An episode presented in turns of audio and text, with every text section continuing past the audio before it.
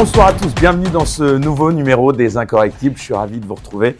Donc euh, pour un nouvel épisode de, donc de cette émission, euh, merci à vous d'être toujours euh, aussi nombreux donc à nous suivre, que ce soit sur cette chaîne YouTube ou sur Player. Donc nous octroyons donc un petit bonus d'émissions uniquement à nos abonnés. je rappelle donc à ceux qui d'ailleurs m'interpellent à ce sujet que c'est uniquement grâce à vous, euh, les abonnés euh, donc sur Player, nos souscripteurs, qu'on peut vous proposer ces émissions et qu'on peut produire donc ces émissions. Donc soyez-en ici remerciés.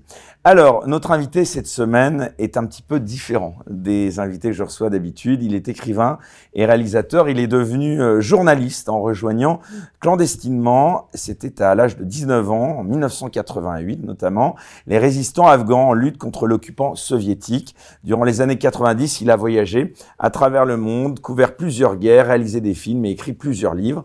Depuis 2003, euh, il s'est engagé dans l'étude et la recherche sur les conséquences de la révolution scientifique en cours avec une approche comparée de disciplines telles que la psychiatrie, la physique quantique, la biologie, l'astrophysique, ainsi que les expériences inexpliquées et les connaissances traditionnelles. Il a ainsi réalisé euh, combien le témoignage humain peut être une porte d'accès d'une richesse insoupçonnable vers des dimensions nouvelles de la réalité. Et il a découvert qu'il était possible d'appliquer des méthodes d'enquête rigoureuses aux sujets inexpliqués et aux phénomènes extraordinaires qui jusqu'alors n'était pas abordé avec beaucoup de sérieux. Aujourd'hui, il poursuit euh, d'ailleurs sa carrière d'écrivain. Son dernier livre vient de sortir et s'annonce déjà comme un best-seller. Il s'appelle La mort n'existe pas. Il est paru aux éditions HarperCollins avec un sous-titre important, 15 ans d'enquête sur l'après-vie pour gagner en sérénité face à la mort. Alors que se passe-t-il justement lorsque nous mourons? Que devient notre conscience? Survit-elle à la mort cérébrale? Voici autant de questions que nous allons lui poser et auxquelles il apportera peut-être des réponses grâce à des voies alternatives, en effet, des pratiques spirituelles millénaires comme le chamanisme, mais aussi un implacable travail d'enquête scientifique. Il tente donc de percer ce mystère. Stéphane Alix, bonsoir. Bonsoir Eric. Il me fallait une longue introduction hein, pour vous présenter, tellement votre parcours est, est riche. Je suis ravi de vous recevoir vraiment. Merci beaucoup d'avoir agi d'ailleurs tout de suite. On ne se connaît pas, on tient à le préciser. On n'a pas d'ailleurs beaucoup parlé avant l'émission, ce qui est pas plus mal parce qu'en général, je parle longuement avec mes invités avant et donc, euh, bah écoutez, on va réserver à, ce public, à mon public, peut-être un peu du vôtre aussi, euh, donc euh, bah, cette émission. Alors, si vous le voulez bien, cher Stéphane Alix, il y a une tradition dans cette émission. On parle dans un premier temps assez longuement de l'invité et dans un deuxième temps de l'actualité et de son actualité. Alors si vous le voulez bien, donc avant de parler de ce dernier livre hein, donc que j'ai euh, cité, donc je le rappelle, qui s'appelle La mort n'existe pas, puis il est aux éditions Harper Collins, qui est sorti donc il y a juste quelques jours. Je vous propose de revenir sur votre vie, donc euh, je citais un petit peu et ce parcours comme c'est donc la coutume sur ce canapé orange. Vous êtes né alors d'abord en 1968, je me trompe pas? C'est ça. Voilà, une année mythique dans la banlieue parisienne, de parents artistes. Euh, quels souvenirs vous gardez de votre enfance? Très peu, très très peu. Euh, j'ai compris pourquoi plus tard, mais euh, voilà, extrêmement peu de souvenirs. Vous aviez grandi dans les années donc 70 et 80, je le disais, qui sont aujourd'hui considérées comme les dernières années d'insouciance en France, avant l'épreuve du chômage et des crises incessantes. alors si vous, cette enfance ne vous a pas laissé tant de souvenirs, cette époque de votre enfance, en tout cas la société, elle vous a laissé quoi comme souvenir? Bah, Je dirais que c'est plus mes, parents et le cadre familial qui m'a laissé le souvenir d'un espace de liberté. Mon père et, ma mère sont des artistes, mais mon père est aussi enseignant en Hippocagne, euh, professeur d'histoire-géographie, et hum, extrêmement érudit, extrêmement curieux, grand voyageur aussi. Il a, arpenté notamment l'Asie centrale et l'Afghanistan dans les années 50. Donc j'ai été nourri euh, euh, par des espaces qui dépassaient le, petit espace dans lequel nous vivions à Paris. Euh, j'ai été nourri de, rêves d'Asie centrale, de, liberté. Mon père étant prof, il était le premier à critiquer la façon dont les, enfants sont, enseignés en France euh, et, était très compréhensif devant mes échecs scolaires de plus en plus importants, euh, à encourager une forme d'autonomie, à encourager... Ah, vous n'étiez pas bon élève? Non, pas trop. Dès qu'il a fallu commencer à travailler, j'étais en échec scolaire. et ça n'a pas découragé mon père, au contraire, il m'a inculqué cette il m'a donné cette liberté. Fais ce que tu veux, mais fais-le sérieusement. et j'ai été, grâce à cette confiance, extrêmement assidu dans le parcours complètement autodidacte qui a été le mien par la suite. C'est intéressant ça parce que j'ai un beau message d'ailleurs pour ceux qui nous regardent parce qu'il y en a beaucoup qui n'étaient pas bons élèves et puis qui se révèlent euh, un peu plus tard. Euh, vous donc euh, vous avez commencé votre carrière en tant que journaliste, c'est ça? C'était un espèce de fantasme d'adolescence. Je voulais absolument devenir reporter de guerre et photographe de guerre. Donc c'était quelque chose qui dès l'âge de 17 ans m'omnubilait. Derrière cette envie, il y avait aussi le, le désir de le désir de vivre des situations extrêmes, de comprendre euh, au-delà du, confort euh, euh, et de l'espace préservé dans lequel j'avais été éduqué, de comprendre les différentes facettes de ce de quel milieu social vous êtes issu? Mon père est enseignant et donc voilà, milieu plutôt plutôt modeste normal. Et, l'Afghanistan, comme je l'ai souligné, était quelque chose de très présent. Mais mon père n'était pas du tout euh, un grand bavard. Il était à l'inverse de, ces personnes qui racontent euh, sempiternellement euh, nous autres à Verdun, etc. Donc il fallait lui tirer les verres du nez pour savoir ce qu'il avait fait en Afghanistan. Je sais qu'il avait, il avait côtoyé Kessel, qui, était dans le pays à la même, la même, la même année. Et, l'Afghanistan a exercé une sorte de pouvoir d'attraction. Donc en fait, mon désir de devenir reporter, photographe de guerre, et puis le conflit afghan, parce qu'à l'époque, notamment en 87-88, l'Afghanistan était encore occupé par les soviétiques, a, créé un point de convergence qui fait que je suis parti euh, sur un coup de tête, complètement naïf et complètement insouciant, vers euh, le maquis afghan en 1988, à l'âge de 19 ans, pour apprendre sur le terrain. J'avais pas mon bac, j'avais pas fait d'école de journalisme je fais partie de ces gens qui pensent qu'on peut apprendre ça sur le terrain et surtout le métier de journaliste sur le terrain. Vous trouvez que ce métier, il a, il a changé, il a évolué euh, Quel regard vous avez donc euh, sur euh, l'évolution de ce métier? Bah, Paradoxalement, moi, je suis, je suis pas forcément la meilleure personne pour en parler parce que j'ai toujours été un peu en marge du, du, monde médiatique. J'ai toujours été freelance, donc j'ai toujours, je suis toujours intervenu dans les rédactions, que ce soit euh, les rédactions écrites ou la télévision, comme un, espèce d'électron libre de l'extérieur. Donc j'étais pas dans un serrage, j'étais pas dans une rédaction pendant des années. Euh, J'observe que l'arrivée de la télévision et de la télévision en continu, plus euh, les réseaux sociaux, ont, à la fois du bon et, du moins bon. Le bon, c'est que le, monde est immédiatement visible. Euh, alors que au moment où j'ai commencé mon métier, euh, pour aller en Afghanistan par exemple, il fallait des mois pour aller dans le maquis. Il n'y avait pas de moyen de communication facile pour envoyer l'information au quotidien, enfin en tout cas pour le freelance que j'étais. Donc c'était des mois d'aventure, sans téléphone portable, sans rien, un retour. Il y avait une forme de, temps, de temps nécessaire à l'imprégnation d'une réalité et à la découverte d'une autre réalité. Aujourd'hui, avec les téléphones portables, avec tout, on a une, instantanéité des événements. On l'a vu au moment du printemps arabe et ça, s'accentue aujourd'hui. Euh, donc ça, ça crée une, possibilité pour nous d'avoir une plus grande empathie euh, pour, pour cette planète. Et paradoxalement, ça accentue aussi une forme d'indifférence, parce que l'empathie n'est pas facile à, développer quand on, est témoin quotidiennement, jour après jour, euh, dix fois par jour, de, drames, de difficultés, de, combats à travers le monde, on peut euh, aussi avoir une sorte de réflexe protecteur, d'isolement, en disant bah, tout ça ne me concerne pas, tout ça n'existe pas, comme euh, Gobineau disait à propos de la guerre en, Turquie au siècle dernier, cela ne nous concerne pas, c'est au-delà du, monde civilisé. donc il y a, ce double, ce double mouvement. Moi, j'ai le sentiment, euh, enfin, j'ai toujours tendance à essayer de voir le verre plutôt à moitié plein qu'à moitié vide. J'ai le sentiment que cette immédiateté du rapport et de notre relation au monde euh, favorise une forme de, prise de conscience que nous sommes euh, beaucoup de différences, beaucoup d'altérité sur une planète unique et que la souffrance d'une personne qui est en train de traverser la Méditerranée aujourd'hui, elle est, elle est pas étrangère, elle n'est pas loin, elle n'est pas en dehors de notre civilisation, elle nous concerne, elle nous impacte. Et voilà, je, pense que c'est important. Maintenant, euh, le métier de journaliste reste compliqué. Il y a une, crise de confiance de la part du public euh, envers euh, les journalistes en général, que je trouve pas forcément totalement fondée. Euh, mais qui est peut-être justement aussi le fruit de cette immédiateté de la, de la presse qui doit courir en permanence derrière l'actualité, sans plus avoir forcément le temps nécessaire à, une forme de réflexion, de distanciation par rapport à certains sujets euh, émotionnellement chargés. J'ai travaillé, vous voyez, sur le, sur le, le, trafic de drogue, le mouvement des talibans depuis son origine. Sur l'Afghanistan, les crises en Asie centrale, qui sont des sujets avec beaucoup d'émotionnel, beaucoup d'émotionnel qui vient parasiter une lecture rationnelle de, des événements et de l'actualité. je voyais déjà à l'époque, il y a 25 ans, combien des réactions émotionnelles qui n'ont rien à voir avec une forme de rationalité euh, euh, dans notre perception d'une situation géopolitique euh, locale, peuvent parasiter le discours et avoir derrière une influence sur le politique. Ça, aujourd'hui, j'ai l'impression que c'est encore exacerbé, cette distorsion entre le réel dans certains endroits et la façon dont ce réel est absorbé dans notre monde à distance et conduit ensuite à des décisions politiques.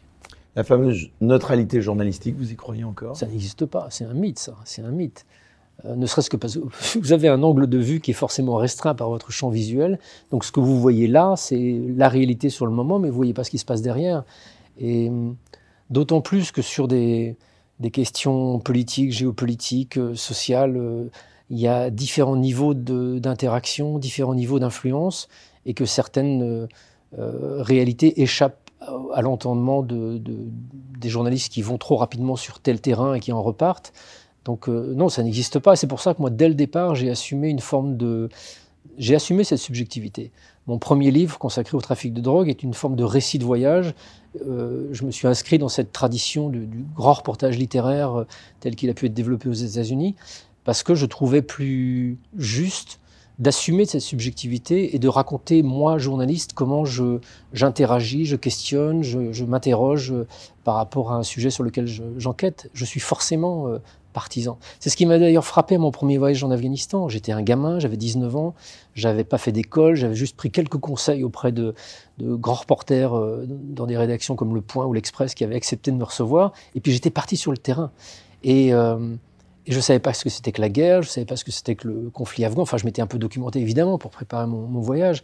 Mais ce qui m'a frappé dans ces premières semaines où j'ai vécu dans le maquis avec des groupes de combattants, sans traducteur, donc en devant apprendre euh, trois mots de farsi, euh, quelques mots de pashto, j'ai pris la mesure de, de la bulle de réalité dans laquelle j'avais passé toute mon existence jusqu'alors, en étant né en France, en étant de culture et de tradition française.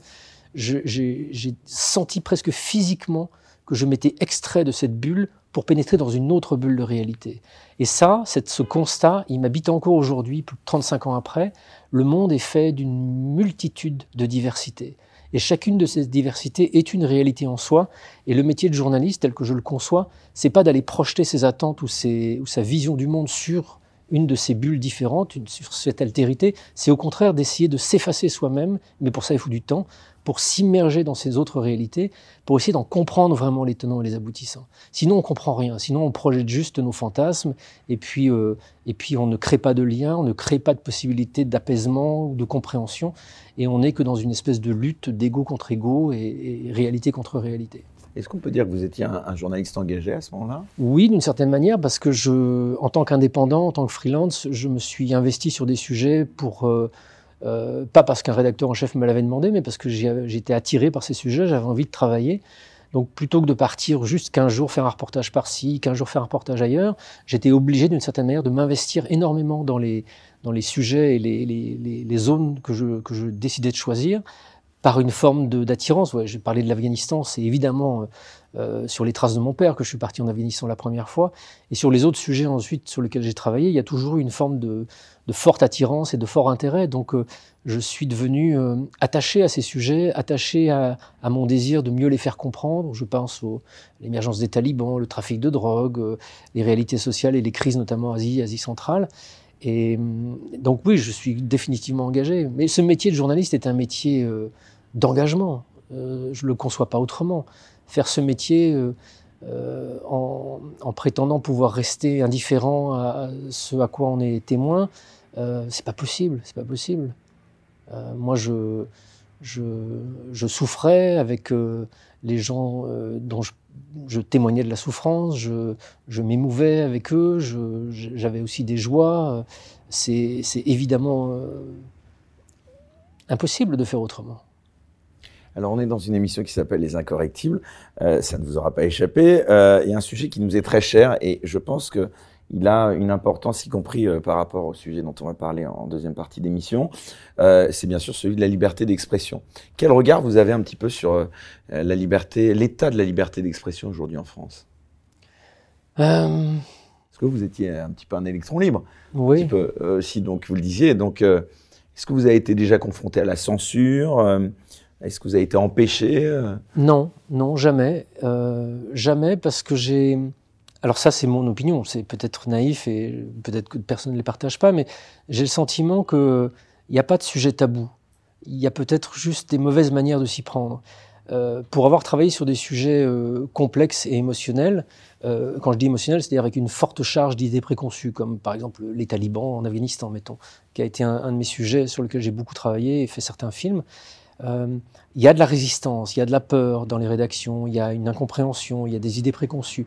Et le meilleur moyen que j'ai trouvé pour lutter contre cette euh, résistance, c'est d'expliquer, c'est d'être didactique, c'est d'être euh, méthodique dans, ma, dans mon approche et surtout de considérer les peurs, les appréhensions légitimes face à tout sujet un peu inconnu. Ça, c'est ce que j'ai appliqué dans ma carrière de journaliste et de grand reporter, et c'est ce que j'applique aujourd'hui sur les thématiques encore plus étranges que sur lesquelles je travaille. Euh, je suis convaincu que si je rencontre de la résistance, c'est que j'ai pas fait assez d'efforts pour être didactique et pour prendre en compte les peurs légitimes de mon interlocuteur, de mes lecteurs. Et si par contre j'arrive à faire ça, je pense que euh, une immense majorité des gens vont euh, s'apaiser et avoir une plus grande capacité à, entendre ce que je, dis. Voilà, ça je l'ai observé voilà, dans, ma vie de grand reporter avant et je l'observe encore plus aujourd'hui. On, est pas mal écouté par des jeunes justement, on en est assez fiers de cette particularité dans cette émission. Euh, vous conseilleriez aujourd'hui à des jeunes de devenir journaliste encore? Ah, Bonne question. Euh, oui, forcément, mais oui, euh, mais maintenant, comment? Je ne sais pas. Moi, j'ai commencé ce métier il y a 35 ans, dans une époque qui était encore assez classique. Il y avait des, journaux euh, à qui je pouvais vendre des piges, à qui je pouvais vendre mes reportages. J'ai réussi pardon, à en vivre en, couplant la photo et le texte, euh, parce que j'étais parti dans l'idée d'être uniquement photographe, mais j'ai très vite compris que je ne pouvais pas être en vivre. Donc, il a fallu que je me spécialise sur des sujets et que j'apporte aussi du texte. Euh, Aujourd'hui, je crois qu'il y a une crise financière euh, au sein de la presse qui euh, réduit énormément les budgets, et notamment les budgets de pige, les budgets de photos. Il y a tellement de photos aujourd'hui qui sont disponibles gratuitement que beaucoup de journaux font complètement l'impasse sur celles qui sont disponibles. Donc je ne sais pas si c'est un métier extrêmement rentable dans la façon dont je l'ai exercé autrefois. et je ne suis pas suffisamment aujourd'hui au fait de, des nouveaux outils et de ce qu'ils permettent, mais mais être journaliste, c'est quoi? C'est être un être euh, curieux qui accepte d'être étonné, qui accepte d'être confronté à, à l'altérité et de ne pas se sentir menacé par ça, au contraire d'essayer de la comprendre. Donc c'est une, c'est une attitude qui devrait être une attitude humaine généralisée. Euh, maintenant, effectivement, si certains euh, jeunes nous écoutent et qui se posent des questions là-dessus, je ne peux que les inviter à, partir, à partir, à, explorer et à essayer de, de faire leur nid avec ce qui est possible de faire aujourd'hui. Alors justement, on revient donc à votre parcours. Euh, vous en avez déjà un peu parlé. Partir, euh, bah, vous l'avez fait puisque un de vos premiers terrains, euh, ce fut l'Afghanistan. Comment c'était l'Afghanistan? Bah, C'était étonnant parce que j'avais plein d'idées préconçues sur ce que c'était que la guerre. Et en même temps, je savais pas trop à quoi m'attendre. J'étais, ce qui a motivé mon envie de devenir photographe de guerre, c'est la fascination que j'ai eue pour le, le conflit au Vietnam jusqu'en 75, l'occupation américaine, enfin le, la présence américaine au Vietnam, qui a, été marquée notamment par une liberté totale des, journalistes et des photographes pour accéder aux, zones de première ligne, pour accéder au transport. Donc il y avait, photographiquement parlant, une, des, possibilités euh, presque infinies. Donc j'avais des sortes de rêves d'adolescent un peu naïfs et très puérils sans doute de devenir grand photographe comme, comme les gars qui avaient parcouru le, le, Vietnam. Et donc, euh, mes premiers jours en Afghanistan, j'étais assez déconcerté parce qu'en fait, je me, je m'ennuyais vraiment. Euh, j'étais dans, des abris souterrains, dans une zone du maquis tenue par le groupe de combattants avec qui j'étais, et il se passait rien, mais rien. Euh, on attendait, on attendait euh, pour aller d'un point à un point B, et puis les jours sont devenus des semaines, et donc il y avait ces immenses plages de presque d'ennui où je j'avais rien à faire parce que je pouvais pas moi-même partir dans le pays pour rencontrer des gens. J'étais obligé de rester avec le groupe de combattants. Et puis des moments d'une grande intensité euh, sous un bombardement, sous une attaque euh, nocturne de Spetsnaz, les commandos russes, où là, tout d'un coup, euh, on est dans une adrénaline et une folie incroyable. Et, mais ce, qui m'a le plus marqué, c'est de voir le, le courage de, de ces combattants qui a été loué par euh, tous les photographes, tous les journalistes et tous les humanitaires qui sont partis euh, rejoindre le maquis dans, ces années-là. Euh, moi, j'avais 19 ans, j'étais plutôt en forme, j'étais jeune, et pourtant j'ai vraiment souffert des conditions physiques d'engagement là-bas. Je suis revenu maigre comme un, comme un clou parce que ces gens n'avaient que de la soupe claire et, et, un peu de pain à manger quotidiennement. Et malgré tout, ces combattants qui avaient certains mon âge, qui étaient certains même plus jeunes, euh, vivait dans ces conditions depuis des années et était en train de mettre dehors euh, euh, l'Union soviétique de, ce pays. et puis c'est un peuple, voilà, Kessel l'avait loué dans les cavaliers des décennies avant. C'est un peuple extraordinaire, le peuple afghan, avec un, sens de l'honneur, habité par par quelque chose de grand. Et, et moi, je suis depuis ce voyage-là extrêmement attaché à, à, la parole, au sens de l'honneur, au sens du devoir, euh, non pas comme des concepts un peu arriérés, mais comme quelque chose qui peut donner une société euh, profondément euh, solide. Et ça a été le cas de l'Afghanistan et du peuple afghan face à l'invasion soviétique. Malheureusement, on connaît son histoire dans les décennies qui ont suivi. ça a été une tragédie. Mais, voilà, le, soulèvement de ces paysans, de ces, de ces enfants, de ces adolescents, de ces jeunes hommes afghans contre euh, une, une armée considérée à l'époque comme la plus importante armée du monde, a été un acte de courage et un acte de, de foi euh, formidablement inspirant. Vous avez gardé des contacts sur place Vous y êtes revenu? Bah, J'y suis retourné beaucoup, beaucoup, beaucoup, parce que euh, je, je suis devenu spécialiste de, de, de, cette région, je suis devenu spécialiste du mouvement des talibans, j'ai je suis un des rares, peut-être l'unique journaliste à avoir croisé Mola Oumar euh, en 1995 à Kandahar. Donc j'ai passé énormément de temps euh, dans, cette zone Afghanistan, Iran, Pakistan, Asie centrale, euh, en devenant spécialiste des différentes questions, l'émergence des talibans par la suite, mais aussi le trafic de drogue et les différents sujets sociaux qui s'y déroulent. Donc j'y suis resté très très très très longtemps. Au-delà de l'Afghanistan, sur quel terrain d'opération vous êtes euh, engagé en observateur? Bah, C'est essentiellement, euh, essentiellement en Asie. La question tibétaine a aussi pour moi été euh, un moment qui m'a occupé plusieurs années. J'ai rencontré le Dalai Lama quelques semaines après qu'il ait reçu le prix Nobel de la paix en 1989. C'était ma première interview avec lui. J'ai travaillé aussi en Afrique, dans la Corne de l'Afrique, en Somalie, un peu dans les Balkans au moment de la guerre en Bosnie.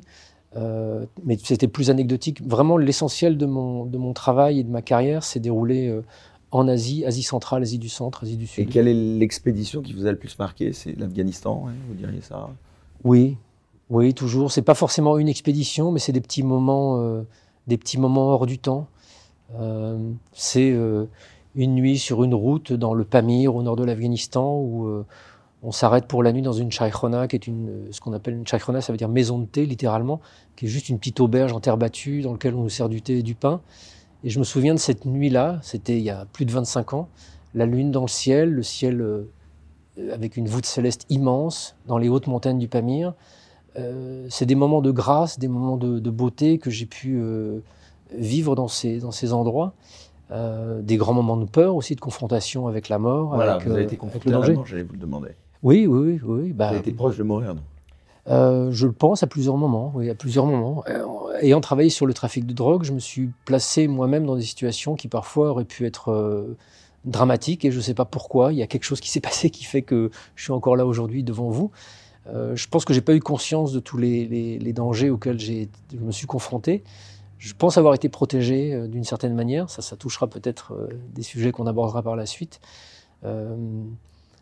oui, et puis j'ai vu des, j'ai eu des moments marquants où j'ai vu des gens se faire euh, exécuter sous mes yeux. Ça, ça, ça... Le souvenir justement le plus fort que vous avez euh, conservé de euh, votre métier, de cette partie-là de votre carrière?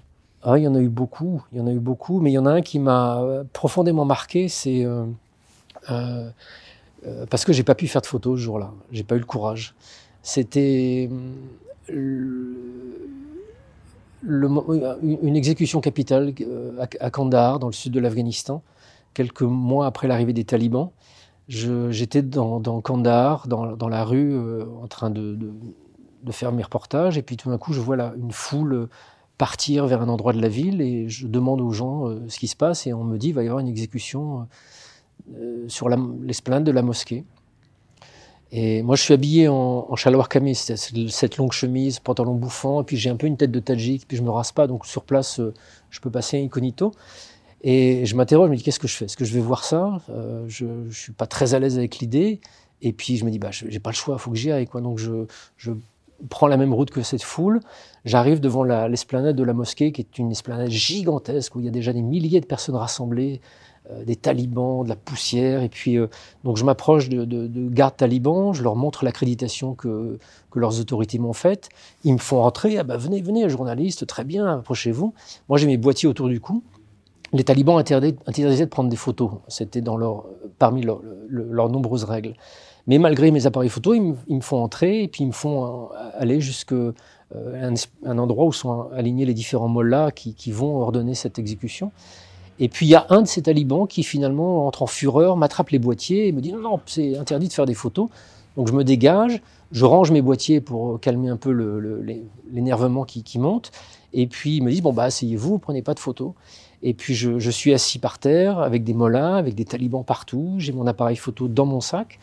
Et puis, je comprends pas trop ce qui se passe. Et au bout de quelques minutes, il y a deux pick-up qui arrivent avec des talibans en armes. Et ils font descendre deux types. Mais je les repère pas au début. Et puis, d'un coup, on les fait asseoir. Et voilà deux types qui s'accroupissent comme s'ils attendaient le bus. Et je comprends que ce sont les types qui ont été condamnés à mort. C'est des types très jeunes.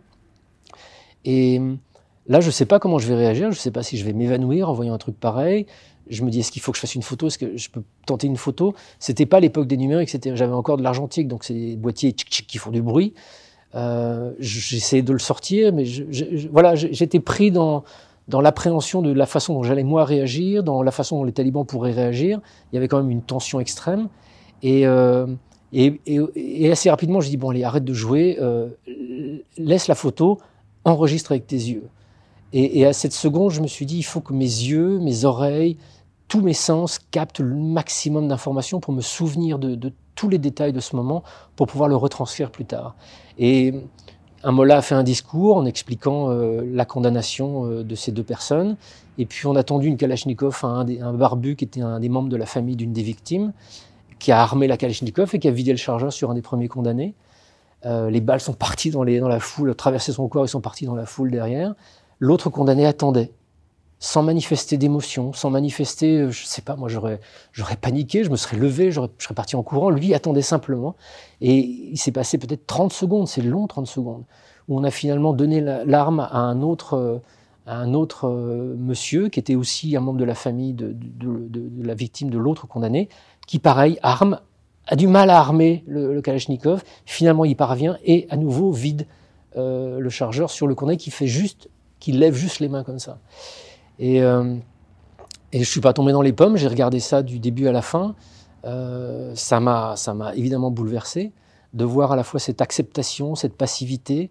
Et j'ai voulu, euh, voulu avoir des infos. Donc le lendemain matin, je suis allé au, euh, commissariat des forces de police talibans. Je suis allé euh, demander au chef de la police de me raconter ce qui s'était passé, de m'expliquer qui étaient ces hommes, pourquoi ils avaient été condamnés, pour essayer de comprendre et, et de raconter leur histoire, ce que j'ai fait dans un de mes livres. Et, et ce qui était curieux, c'est que on était en 1995 au moment de l'affaire Dutroux en Belgique. Et curieusement, les talibans ont commencé à me questionner sur l'affaire Dutroux.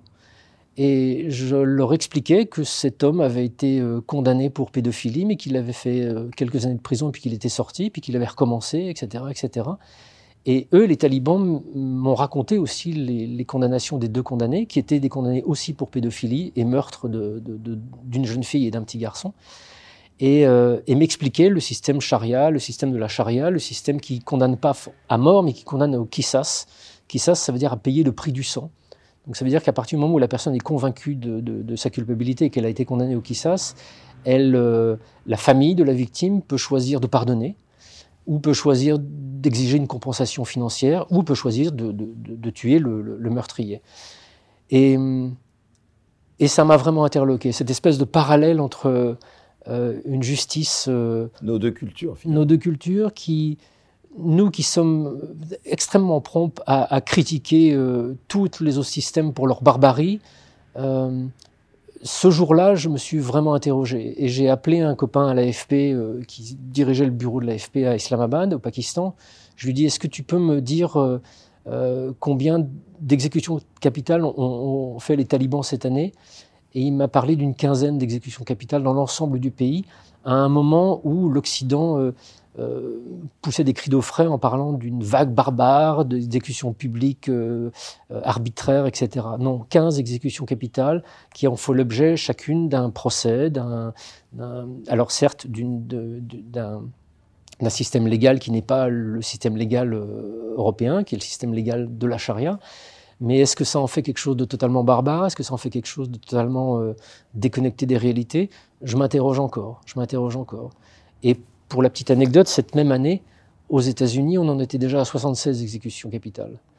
Donc euh, voilà, pour moi, c'est ça être journaliste. C'est pas forcément ah, c'est intéressant euh, que vous faites parce que c'est intéressant. Vous dites finalement, euh, sous couvert de démocratie, certaines démocraties ne sont peut-être, en tout cas, ont une conception de la justice qui est peut-être pas forcément, en effet. Bah, je ne vais pas jusque là parce que je suis journaliste, je suis pas politicien ni ni ni euh, désireux d'émettre un jugement là-dessus. Mais en tant que journaliste, je me suis On juste. moins les États-Unis de ce côté-là que peut-être l'Afghanistan. Bah, disons que ce qui était frappant, c'est qu'à cette époque-là, les talibans venaient de prendre le pouvoir. Ils avaient euh, conquis Kaboul. Donc c'était en 96, pardon, c'était pas en 95.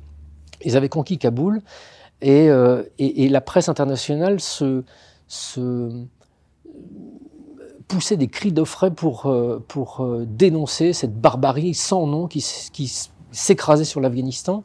Alors qu'à l'époque, les gens que je rencontrais sur place, les humanitaires, les diplomates, les gens de nos services, qui tous travaillaient sur la zone et qui connaissaient la situation, disaient peut-être que les talibans sont, à ce jour, donc années 95-96, euh, une chance de paix beaucoup plus solide que tout ce qui s'est passé en Afghanistan depuis 20 ans. Euh, parce que euh, Enfin voilà, pour des raisons qui, seraient peut-être trop longues à développer ici. Et donc moi, en tant que journaliste, j'avais pas envie de crier avec la meute, j'avais envie d'essayer d'expliquer ce que l'on m'expliquait sur place. Et, j'ai vu que c'était assez difficile, effectivement, dans, les médias. J'ai fait des reportages dans le monde diplomatique pour Arte, euh, malgré tout, euh, pour essayer d'expliquer et de nuancer un petit peu cette, cette chose-là. Et je pense que, au-delà des, idées, euh, des idées morales ou des idées euh, qui peuvent faire l'objet d'une réflexion politique euh, par la suite. Moi, mon rôle là, il consiste à peut-être apporter un peu de nuance dans nos perceptions de situations à l'étranger, parce que la nuance permet euh, non pas ni de pardonner, ni d'expliquer, ni de ni d'être d'accord ou pas d'accord. La nuance permet un peu plus de d'intelligence dans l'action politique derrière.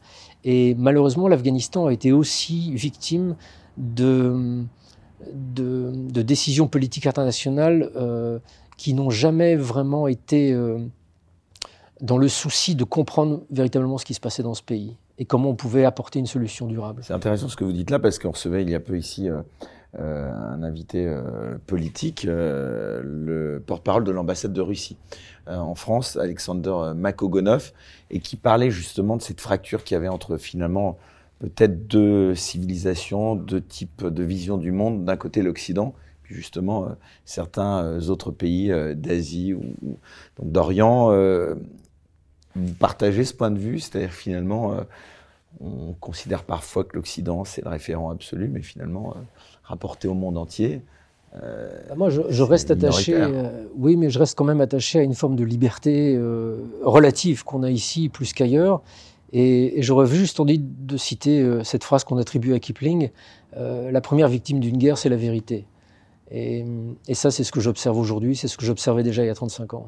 Alors justement, en parlant de guerre et de vérité, euh, je ne peux pas quand même m'empêcher de vous demander votre, votre avis, en tout cas ce que vous pensez de la, situation en Ukraine, donc cette guerre en, Ukraine. Euh, qu'est-ce que vous pensez de la façon dont est traitée euh, cette guerre? Joker. Là, je, très honnêtement, je travaille plus du tout sur les sujets politiques depuis presque 20 ans. J'ai juste une, une observation de citoyen et, et je ne pense pas qu'elle ait grand intérêt à être développée ici. Non, mais pourquoi je vous demande ça? Juste parce que on recevait là aussi euh, notre reporter de guerre, euh, Régis Le Sommier, euh, qui s'était rendu sur place et, et, qui est largement attaqué par les médias mainstream comme étant un pro-russe. Bon, je vous demande pas encore une fois votre opinion sur le plan politique, mais est-ce qu'on peut aujourd'hui encore intervenir sur des terrains d'opération de guerre et, et librement rapporter une parole qui parfois évidemment n'est pas celle des médias mainstream. Vous-même à l'époque, ce que vous me disiez là justement, euh, quand vous compariez euh, l'Afghanistan aux États-Unis, est-ce que ça vous, vous, pouviez le dire à l'époque Oui, je l'ai écrit dans des articles, je l'ai écrit dans, un livre. Euh, je, le pense, je le pense. Euh, bien évidemment, dans chaque conflit, il y a, des opinions majoritaires qui polluent euh, la, la, la, perception de la subtilité d'une réalité ou de la complexité d'une réalité géopolitique de tout temps, quelles que soient les zones de conflit. Il y a, j'ai observé, moi, du temps où j'étais en exercice sur cette planète pour ce type de sujet, j'ai observé une, très grande différence entre les observateurs locaux euh, que j'évoquais tout à l'heure, c'est-à-dire les, journalistes stationnés sur place, les humanitaires qui sont en prise directe avec les réalités d'un pays, les services de renseignement, euh, euh, que je, que je, dont je côtoyais les représentants sur place aussi, français, euh, je, voyais bien l'espèce d'énorme différence entre leur analyse très complexe, très détaillée, très subtile de la situation et la façon dont cette explication était, et cette vision pardon, était réduite et, et, simplifiée à l'extrême plus on s'en éloignait. maintenant, j'ai aussi côtoyer des journalistes, qui, euh, des correspondants des grands médias, qui euh, n'étaient pas allés juste une fois qu'un jour en Afghanistan, mais ils, revenaient régulièrement et étaient capables de faire un travail en profondeur, plus judicieux, plus, plus, plus juste quant à la complexité de la situation. Et j'ose espérer que c'est encore aujourd'hui possible. Euh, mais voilà, je, je fais plus ce métier de grand reporter à travers le monde depuis 20 ans maintenant. Je suis jamais allé en Ukraine. Euh, ni autrefois, ni, ni, ni, récemment. Donc je ne me sens pas légitime à émettre la moindre opinion sur le sujet. Alors Stéphane Alix, on va donc euh, bien sûr prolonger sur votre parcours qui va justement euh, nous amener petit à petit euh, tout droit vers, vers justement ce livre, événement donc qui vient de sortir, donc la, la mort n'existe pas aux éditions HarperCollins. Alors tout d'abord, pourquoi vous avez cessé d'être reporter de guerre? Donc, bah Pour une raison, pour, pour, deux raisons. La, la, la, la première, la première raison pour laquelle j'ai cessé, c'est deux moments euh, après que je sois devenu papa, euh, ma fille est née en 1997, deux moments où j'ai vraiment eu peur et je me suis dit, je suis vraiment trop con d'être là. Une fois en Afghanistan, euh, sur une position d'artillerie de, des forces de Massoud, qui a été pris pour cible par des mortiers talibans. Et là, je me dis, mais qu'est-ce que je fais là?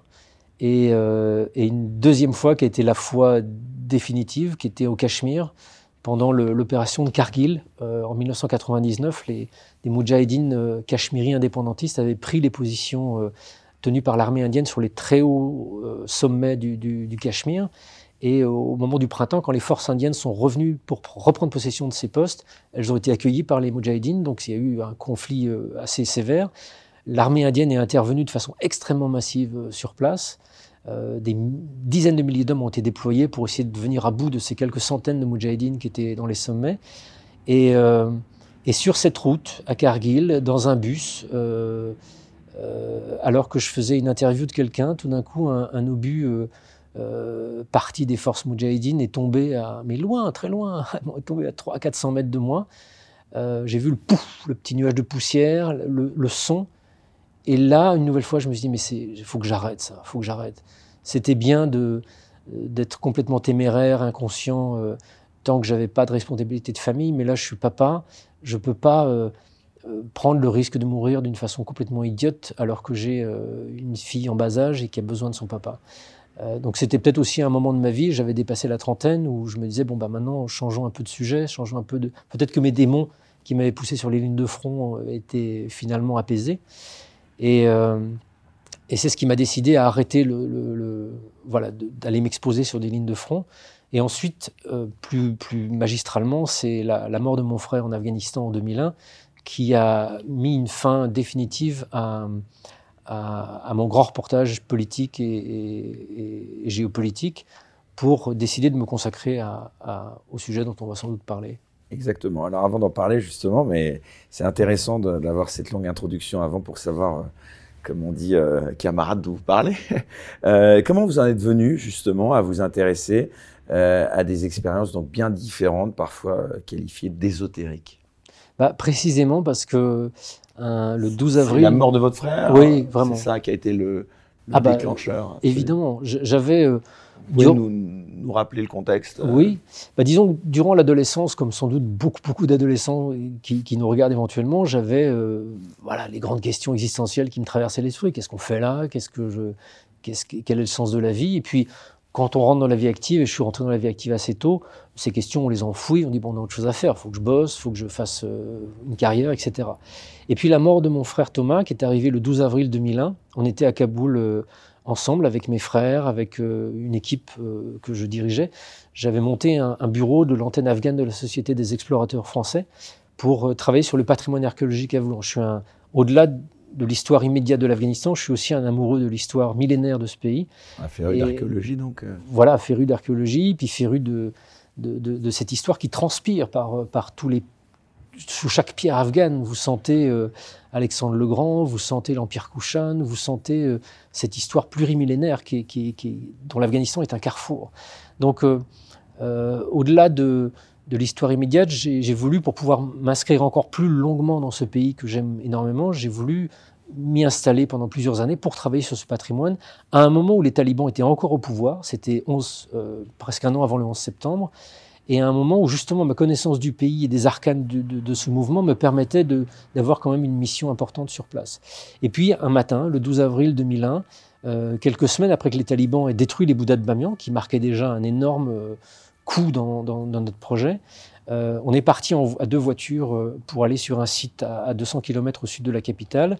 Et la seconde voiture, dans laquelle se trouvait mon frère, un autre Français et deux Afghans, a eu un accident et les quatre personnes sont décédées ce moment euh, où je suis à genoux devant le corps de mon frère qui est sans vie, euh, c'est évidemment un moment de bascule dans ma vie. C'est un moment où je, où je, bah, plus rien sera jamais comme avant. C'est évident. Donc, euh, je suis revenu en France une semaine après avec sa dépouille. Il a été enterré. Et dans les semaines et les mois qui ont suivi, pour moi, il était hors de question de reprendre ma vie comme si de rien n'était, de continuer. Euh, bon, bah voilà, j'ai perdu un frère, maintenant je vais continuer à bosser.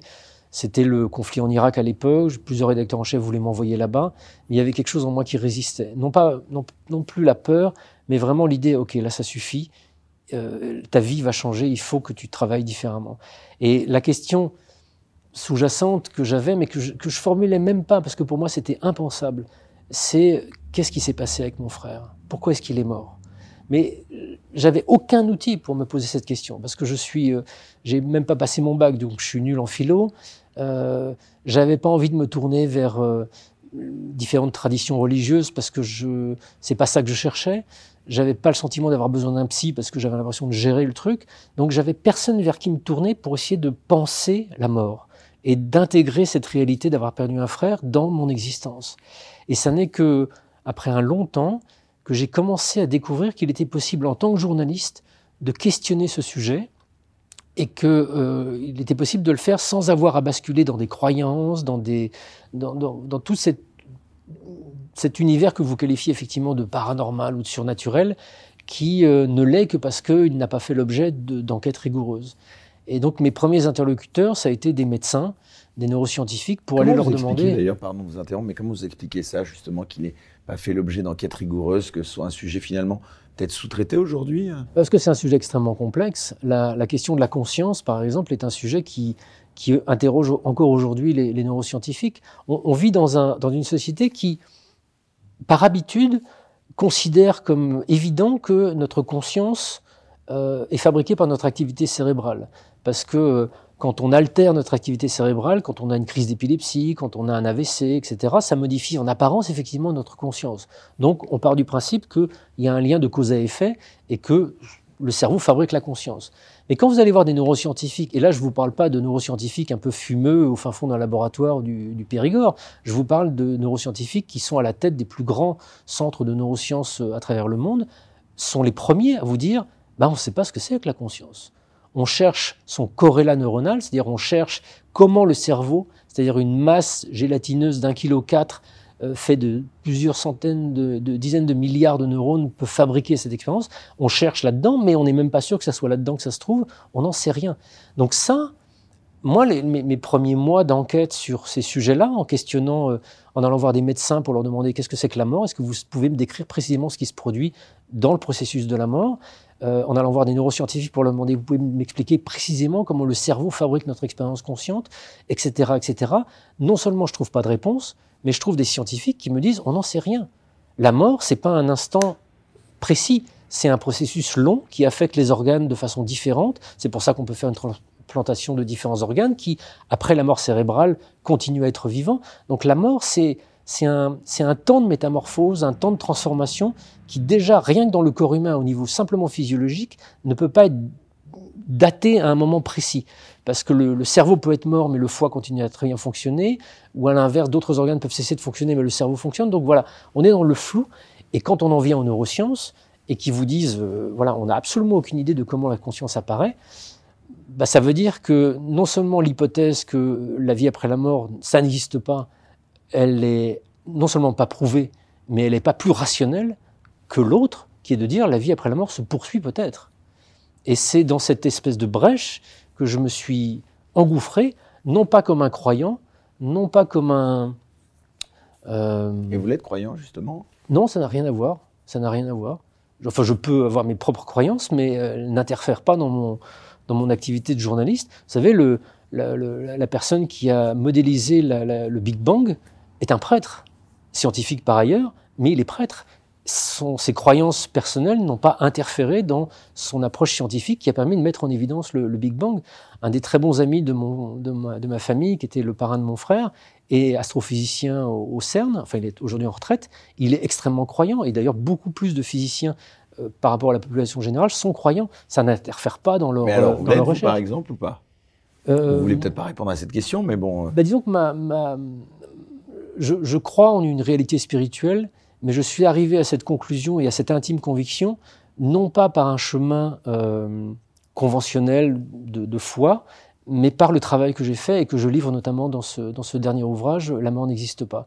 J'ai l'impression d'être arrivé à trouver ces réponses qui touchent au spirituel en faisant un travail d'enquête journalistique accompagné d'expériences, d'expérimentations, où je suis allé me confronter à la fois aux contradictions de la science, à, ces milliers de témoignages, euh, tous extraordinaires, et qui laissent à penser que notre conscience est bien supérieure à la simple activité de notre cerveau, et aussi à mes propres expérimentations, mes confrontations euh, en Amazonie avec les chamans, au Tibet avec les, des lamas tibétains spécialistes du livre des morts tibétains, avec des prêtres, des amis. Un de mes amis les plus proches, qui était d'ailleurs présent le jour de la mort de Thomas, est aujourd'hui prêtre dans la compagnie de Jésus.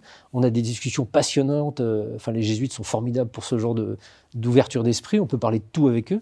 Et euh, donc, c'est plus le, travail de synthèse et de digestion de tout ce matériel qui m'a permis aujourd'hui d'avoir cette, cette intime conviction que le, le réel euh, une part essentielle qui est de nature spirituelle et que nous sommes d'une certaine manière des formes de reflets. Ça, c'est même une terminologie qui est employée par des physiciens quantiques et par des philosophes comme Bernard d'Espagna, qui est décédé il y a quelques années, qui était un, un, docteur en philosophie, mais également docteur en, en, en astrophysique, et qui s'est beaucoup intéressé à essayer de comprendre philosophiquement les implications des découvertes de la physique quantique, qui parlent d'impossibilité de connaître la nature réelle des choses et du réel dans lequel nous vivons. Euh, il parlait, c'était une idée très platonicienne d'ailleurs, de dire que euh, nous vivons derrière un voile et que nous ne pouvons pas franchir, nous, êtres humains, ce voile, peut-être avec quelques équations pour les personnes douées de, capacités de mathématiques, peut-être que certaines équations sont suffisamment parlantes pour révéler cette euh, infinitude et cette incomplétude de, notre connaissance du réel, mais vous, moi, on est à des années-lumière de pouvoir concevoir ce que c'est que cette réalité. Et pourtant, elle est là elle est constitutive du monde dans lequel nous vivons.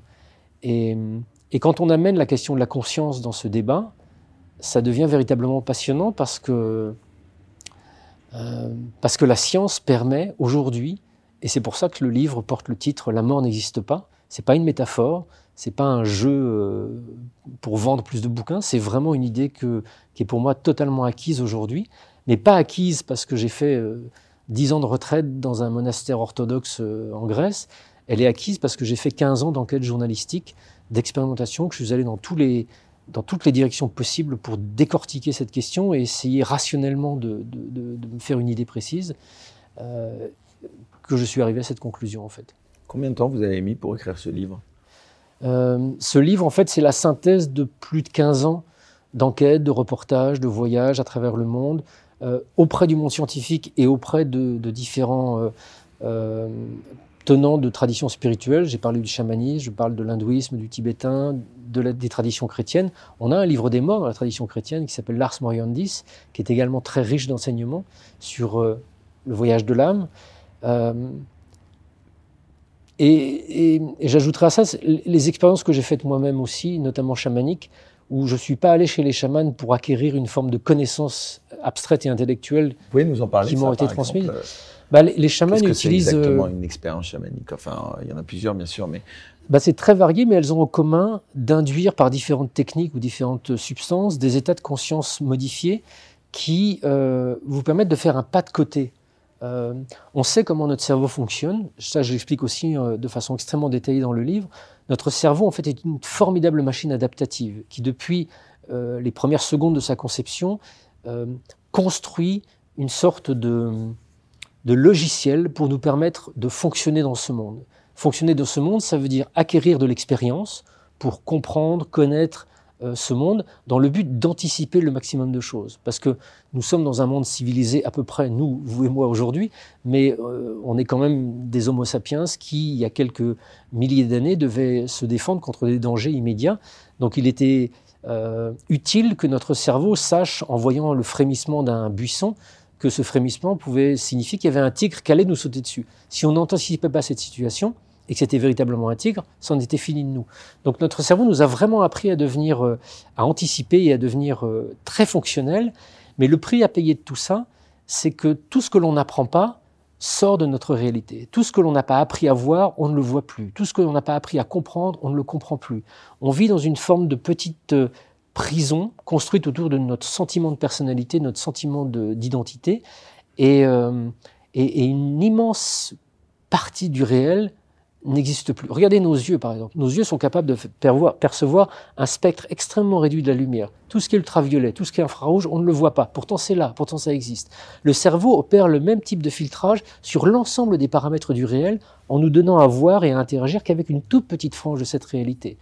Donc, euh, euh, euh, les expériences chamaniques et les états de conscience modifiés vous permettent d'élargir ce champ visuel qui vous confronte, le problème c'est le suivant, c'est qu'il vous confronte à une réalité que vous n'avez jamais appris à voir, qui peut être extrêmement déstabilisante, extrêmement euh, désarçonnante, effrayante, mal comprise. C'est pour ça que mon travail chamanique m'a pas pris euh, un week-end, ni un an, ni six mois, il m'a pris une quinzaine d'années pour commencer à, pouvoir livrer le fruit d'un apprentissage euh, satisfaisant, tel que je le raconte dans le livre. Les chamans disent communiquer avec le monde des esprits.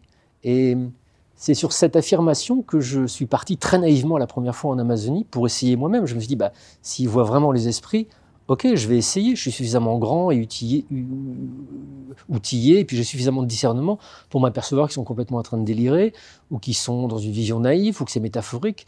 Et j'ai commencé ces expériences avec cet état- cet état d'esprit et, et j'ai été transporté au-delà du réel, au-delà du réel. Et ce qui est intéressant, c'est que cette expérience chamanique complètement subjective, euh, au contact d'un savoir millénaire euh, étrange, mystérieux. c'est quoi, euh, pardon, excuse-moi pour euh, le novice et le pragmatique que je suis, bien, ouais. c'est quoi exactement une expérience chamanique? J'aimerais que vous le disiez pour les gens qui nous regardent. Bah, en l'occurrence, les expériences pouvez que j'ai un exemple, par exemple C'est quoi? C'est des substances qu'on vous fait Alors, inhaler Dans la plupart du- de- des pays du monde, le chamanisme s'appuie sur des techniques d'induction d'états modifiés de conscience soft, avec le tambour ou des danses ou des techniques de psychocorporelles. En Amazonie, ils utilisent une substance qui s'appelle l'ayahuasca, qui est une combinaison de deux plantes différentes, dont l'une contient du DMT. Le DMT, c'est un puissant psychédélique euh, qui euh, euh, altère le fonctionnement du cerveau de façon assez radicale et provoque des visions, provoque des états de, des états de, pas d'inconscience, mais des états de perception extrêmement, euh, extrêmement intenses.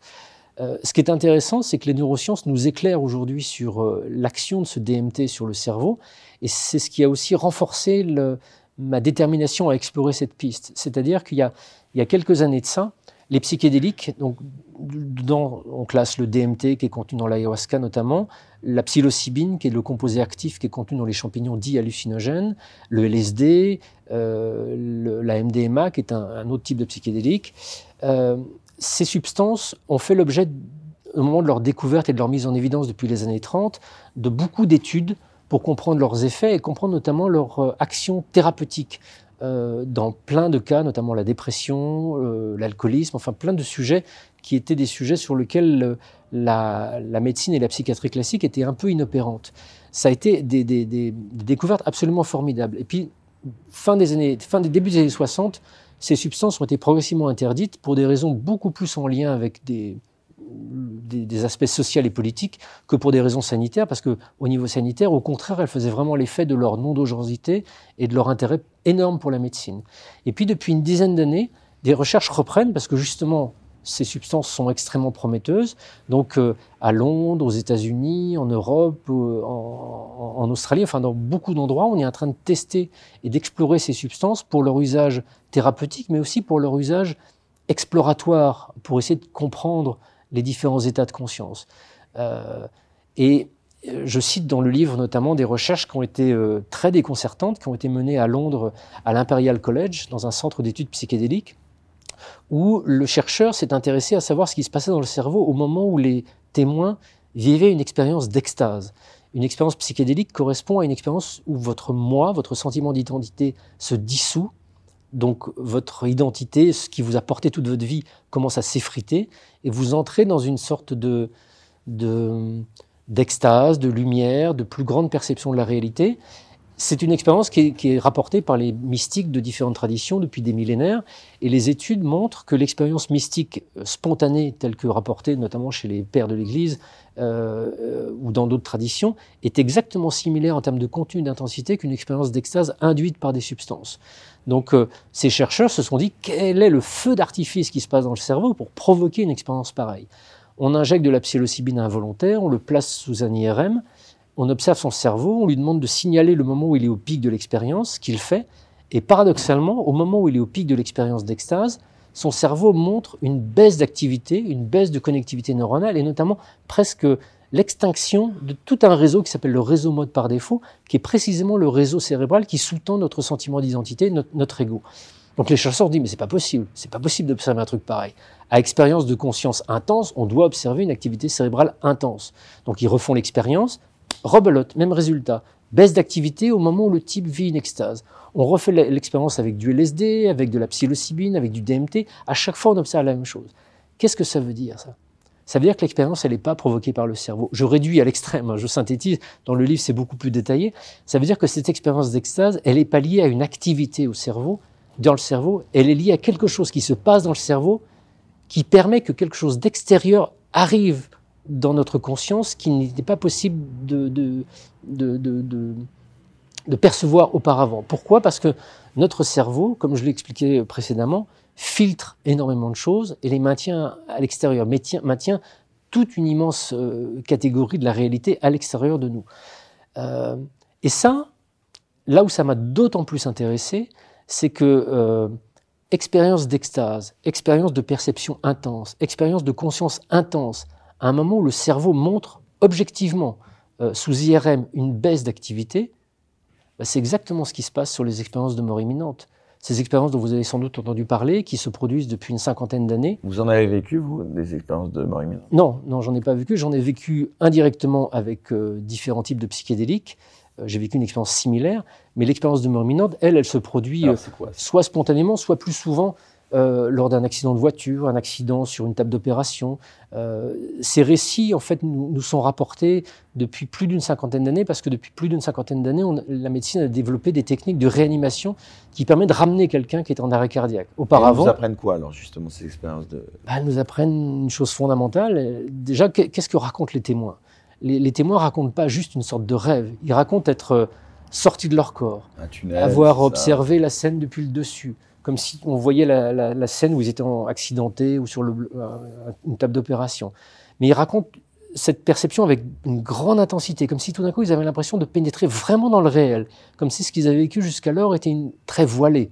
Ça vous rappelle aussi peut-être une petite idée de Platon, ça.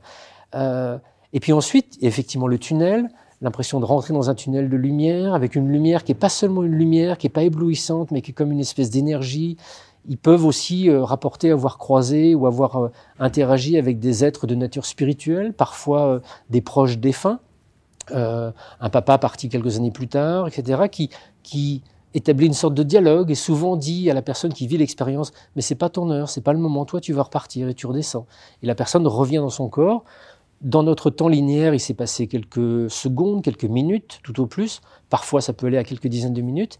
Et la personne revient de cette expérience qui va avoir un impact psychologique déterminant et extrêmement important pendant des années, voire la vie entière de la personne. C'est pas juste une expérience waouh, un peu marquante, et puis après on peut reprendre sa vie normalement. Non, elle va vraiment nous impacter. Mais moi, au-delà de l'aspect psychologique, en tant que journaliste, je me suis intéressé à la façon dont on pouvait objectiver ces expériences. Est-ce que c'est pas juste un rêve ou une hallucination? Si on avait ranimé mon frère Thomas, par exemple, est-ce qu'il m'aurait dit Oh là là, c'est drôle, j'ai vu la scène du dessus Est-ce que c'est cette, sensation de décorporation cette sensation de percevoir une réalité plus grande, est-ce que c'est une forme d'hallucination ou est-ce que c'est ce qui caractérise le début de la mort? Et donc je me suis intéressé à ces expériences de mort imminente où les gens rapportent avoir perçu des choses dans l'environnement, avant le tunnel, avant la lumière, avant l'expérience d'extase. Quand quelqu'un dit être au-dessus de son corps, qu'est-ce qu'il a vu? Est-ce qu'il a vu des choses euh, précises? Est-ce que euh, s'il s'est promené euh, loin de la pièce où était son corps, est-ce qu'il a vu des choses qu'on peut objectiver? Et quand je fais ce travail d'enquête, bah, c'est ce qui se passe c'est ce qui se passe. Et des cas comme ça, il y en a des centaines. Des gens, parce que là, encore une fois, pardon de faire un peu mon, voyeur, si je sais, euh, les gens auraient pu euh, se téléporter, euh, voir d'autres choses dans d'autres espaces.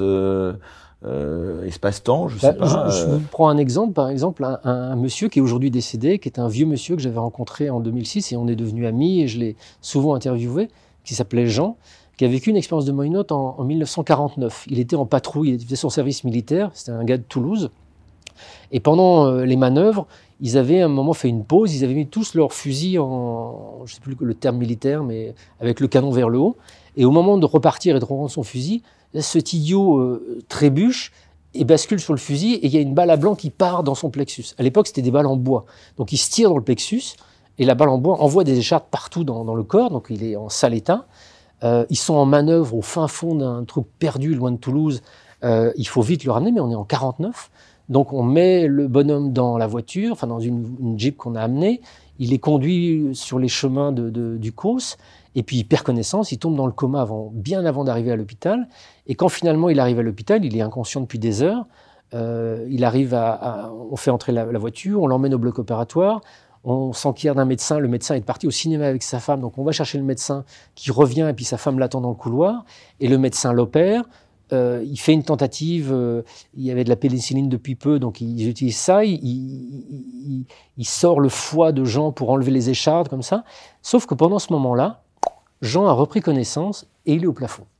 Il est au plafond et il assiste à tout. Il assiste à ce médecin qui enlève les échardes, euh, il est interloqué. Au début, il comprend pas que c'est lui. Il voit un corps en sale état, qui a vraiment une sale tête. Et puis au bout d'un moment, il comprend avec stupeur que c'est lui. Il se dit bon bah je suis mort. Donc il, regarde autour de lui, il observe les choses dans la dans la pièce. Et c'est comme si ses capacités visuelles étaient extrêmement amplifiées. C'est-à-dire qu'il a une vision globale de la scène, mais il est capable aussi de voir tous les détails. Et à un moment, Dieu sait pourquoi, il glisse sous la table d'opération et il voit que sous la table d'opération, il y a une plaque en fer qui marque armes et cycle de Saint-Étienne, qui est l'adresse de fabrique de cette table d'opération. Et puis, euh, il, regarde un peu autour, et puis il se dit, bon, bah, je, vais, je vais me promener. Donc il traverse un mur, il me rappelle et il me redisait encore sa perception d'avoir perçu les galets de la Garonne qui composaient les murs de l'hôpital. Il débarque de l'autre côté, il est dans le couloir, il voit une femme dans le couloir, euh, il se comprend que c'est la, femme du chirurgien. Il continue à se promener, il vole, il sort à l'extérieur, il voit l'environnement de, de l'hôpital, un garage à vélo, enfin un certain nombre d'éléments. Et puis au bout d'un moment, il se sent euh, ramené et réintègre son corps. comme s'il réintégrait une combinaison de plongée, c'est ces termes, une combinaison de plongée mouillée, froide et trop étroite. Et là, il a l'impression de revenir dans le dur, dans la douleur, il perd connaissance. Et quand il se réveille, il est en salle de, de réveil, il est sur son lit, il est très douloureux, il peut pas bouger. Et il se dit, mais c'est quoi ce rêve? C'est quoi ce rêve que j'ai fait? Et il a qu'une envie, c'est de se dire, il faut que je me lève pour aller voir par la fenêtre si, si vraiment ce garage à vélo et ces détails sont, sont, sont ceux que j'ai vus dans, dans, mon rêve. Il lui faut une semaine avant d'avoir suffisamment de force et de possibilité de se lever. Et quand il parvient à se lever et à s'approcher de la fenêtre et qu'il voit le garage à vélo exactement comme il l'a vu hors de son corps. Et qu'il ne connaissait pas avant, il n'était jamais allé. sous la table. Il est arrivé dans le euh, commun, il ne connaissait absolument pas. Là, ça lui donne suffisamment de confiance en lui pour dire bon, ok, c'est pas juste un rêve, il m'est vraiment arrivé quelque chose. Donc, quand son médecin, quelques heures plus tard, vient le consulter, il lui dit écoutez, docteur, j'ai vécu un truc extraordinaire euh, pendant que vous m'opériez, j'ai tout vu, j'ai vu votre femme, j'ai vu vous en train d'enlever les écharpes, j'ai vu, etc., etc. Le médecin lui dit oh, écoutez, euh, curieuse votre histoire, mais euh, je me suis bien occupé de vous, vous inquiétez pas, tout va bien. Non, non, mais j'ai même vu sous la table d'opération, j'ai vu la, marque de fabrique. Et il lui dit arme et cycle de Saint-Étienne. Là, le médecin interloqué sort de la chambre, va dans le bloc opératoire et revient dans la chambre de Jean tout blanc, parce qu'effectivement, cette plaque, elle est bien sous la table d'opération. Et le médecin avait le foie de Jean complètement inconscient dans le coma quand Jean était sur cette table, et il sait pertinemment qu'il n'y avait aucun moyen qu'il ait pu aller voir ce truc, ce détail sous la table. Voilà des expériences, euh, comme il en existe des, des centaines enfin, il en existe des, centaines de milliers, mais il y a au moins des centaines qui sont aujourd'hui documentées, pour lesquelles on a le témoignage des médecins, des personnels impliqués dans, cette expérience, le témoin lui-même. Et ces expériences ne sont pas, on peut pas les balayer. Moi, j'ai essayé d'investiguer en tant que journaliste pour effectivement m'assurer à 100% qu'il y avait aucun moyen que cette plaque ait pu être vue autrement ou que dans d'autres témoignages, il y ait pu une explication conventionnelle qui m'ait échappé. Vraiment, ce phénomène non seulement est réel et pose la question fondamentale de comment des personnes ont pu être conscientes et percevoir des choses vérifiables alors que leur euh, cerveau fonctionnait soit très mal, soit plus du tout dans les cas d'arrêt cardiaque. Donc euh, ces expériences-là, elles posent un immense défi à la science pour des raisons qui m'interrogent encore. Très peu de scientifiques travaillent ben dessus. Voilà, ce que j'allais vous dire, comment vous expliquez que la science, justement, euh, elle s'intéresse pas plus à ces sujets, à vos sujets de recherche Mais parce que la science, c'est pas une machine d'une grande intelligence qui, euh, contrairement à ce que vous et moi attendrions, euh, va se pencher sur ces grandes questions philosophiques. Ça me paraît atterrant, mais euh, c'est effectivement le cas. C'est un peu un serpent qui se mord la queue aussi. Beaucoup de chercheurs qui auraient des capacités pour investiguer ces sujets, je pense à des médecins, des psys ou des neuroscientifiques, considèrent que ces sujets sont pas sérieux. Donc, bah, vous le savez, vous êtes, euh, on va pas se voiler la face, vous êtes aussi par moments raillé par certains de vos confrères qui doutent euh, un petit peu de cette démarche scientifique. Vous leur répondez quoi à ces gens qui pas trop essayent, non? Pas trop parce que il y a quelques articles quand même euh, de presse qui essayaient de vous discréditer un petit peu quand même, non? Oui, mais ils sont déjà jamais venus m'interroger et jamais venus m'écouter. Moi, je suis pas plus. Ah, ça, dit long. Je suis pas plus savant qu'un autre, mais euh, si on m'oppose des arguments, je suis capable d'y répondre. Je, je, suis le premier. Je suis journaliste. Je suis le premier à m'être posé toutes les questions qui se posent et à avoir essayé de trouver bah, des réponses à ça. un petit peu votre, vos constats que vous faites parce que vous en apportez quand même une conclusion aussi un petit peu scientifique à ce que vous dites justement. Et c'est là euh, quand on parle, c'est vrai de chamanisme. Bon, avant il y avait d'un côté le chamanisme et d'un côté la science. Vous essayez quand même de donner euh, des réponses à la science par l'intermédiaire de de voir un petit peu. Euh, je suis pas le seul. Hein. vous savez, beaucoup de chercheurs vont, vont dans ces, espaces-là. Vous savez, je pense que moi, ma, première euh, idée naïve, quand j'ai commencé à enquêter sur ce sujet-là. Non, mais c'est absolument pas contre vous que je dis ça. Oui, vous savez bien, qu'il y a beaucoup de, charlatans qui essayent de justement de d'exploiter ce type de bah, de sujet à des fins qui sont pas forcément euh, bien sûr, bien sûr. morales. Mais il y a aussi beaucoup de charlatans dans le monde médical conventionnel. C'est pas pour ça que la médecine est achetée à la poubelle. C'est une évidence. Euh, bien évidemment qu'il y a des gens qui abusent de leur position et de leur situation, quel qu'ils soient et quel que soit leur domaine d'activité. Mais là, ça serait un peu jeter le bébé avec l'eau du bain que de dire, au prétexte que certains médiums abusent de la crédulité des gens, certains chamans sont juste des profiteurs euh, euh, qui n'y connaissent rien, pour jeter l'opprobre sur l'ensemble d'une discipline ou d'une profession.